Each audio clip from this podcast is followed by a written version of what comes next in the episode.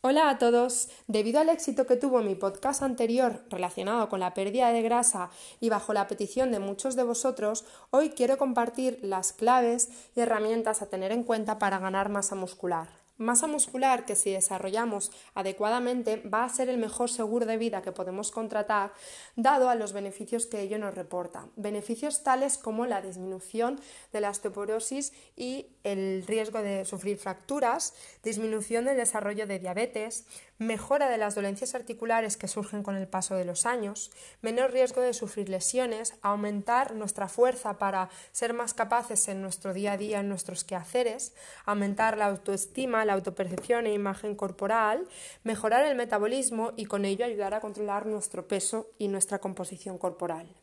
La primera cosa a tener en cuenta sería realizar un estímulo adecuado, es decir, entrenar correctamente.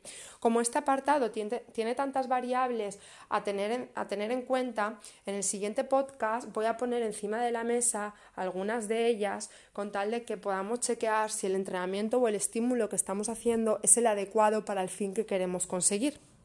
La segunda cuestión a tener en consideración sería nutrirnos, alimentarnos correctamente. La primera cosa dentro de este apartado a tener en cuenta sería ingerir suficiente cantidad de proteínas repartidas en diferentes tomas a lo largo del día.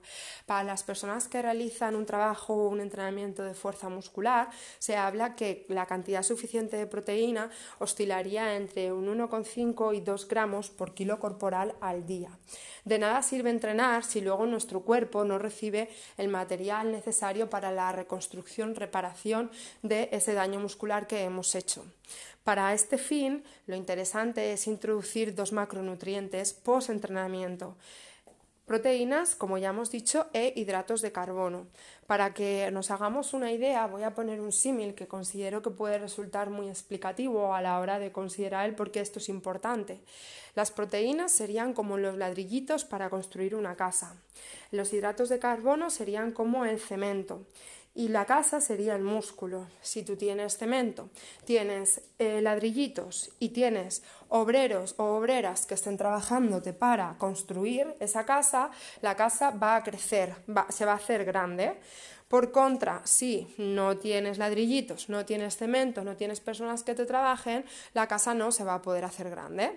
Las personas que se trabajan eres tú mismo cuando vas a entrenar. Los ladrillitos serían la proteína y el cemento sería los hidratos de carbono. La combinación de estas tres cosas va a hacer que tu casa, que tu músculo se pueda hacer más grande. Siempre digo que lo que no alimentas no puede crecer, por lo que la alimentación juega un papel principal.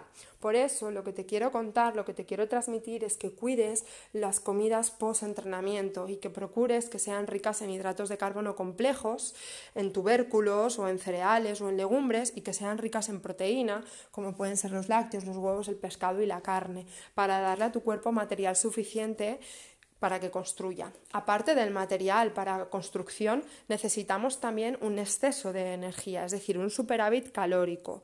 Muchas veces las personas entrenamos correctamente y también cuidamos nuestros hidratos y nuestra proteína que introducimos en nuestra alimentación, pero no tenemos en consideración que necesitamos comer más cantidad de comida, más cantidad de kilocalorías para que el cuerpo tenga energía suficiente para ser capaz de trabajar y hacer que esas fibras musculares se desarrollen, se hagan más grandes, más potentes y más fuertes. Por lo que no cometas el error de pensar que si comes más cantidad de comida cuando haces un entrenamiento de fuerza vas a coger grasa, porque ese exceso de kilocalorías tu cuerpo no lo va a almacenar en ese tejido adiposo que hablábamos en el podcast anterior, sino lo va a utilizar para ser capaz de desarrollar la masa muscular y crecer y que crezca tu músculo.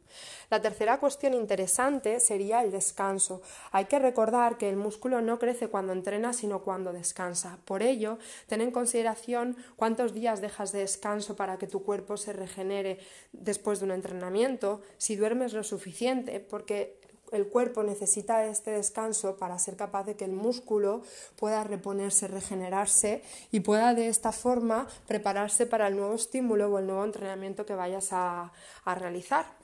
Y por último, y esto para mí es lo más importante de todo, porque si no, no tendría sentido ninguno de los tres apartados anteriores, sería el repetir el proceso en el tiempo, darle continuidad, darle perseverancia, entrenar, comer y dormir, entrenar, comer y dormir, entrenar, comer y dormir. Esto es lo que te deseo para el 2020. Si te ha gustado, compártelo. Recuerda que la salud es mejor cuando es compartida.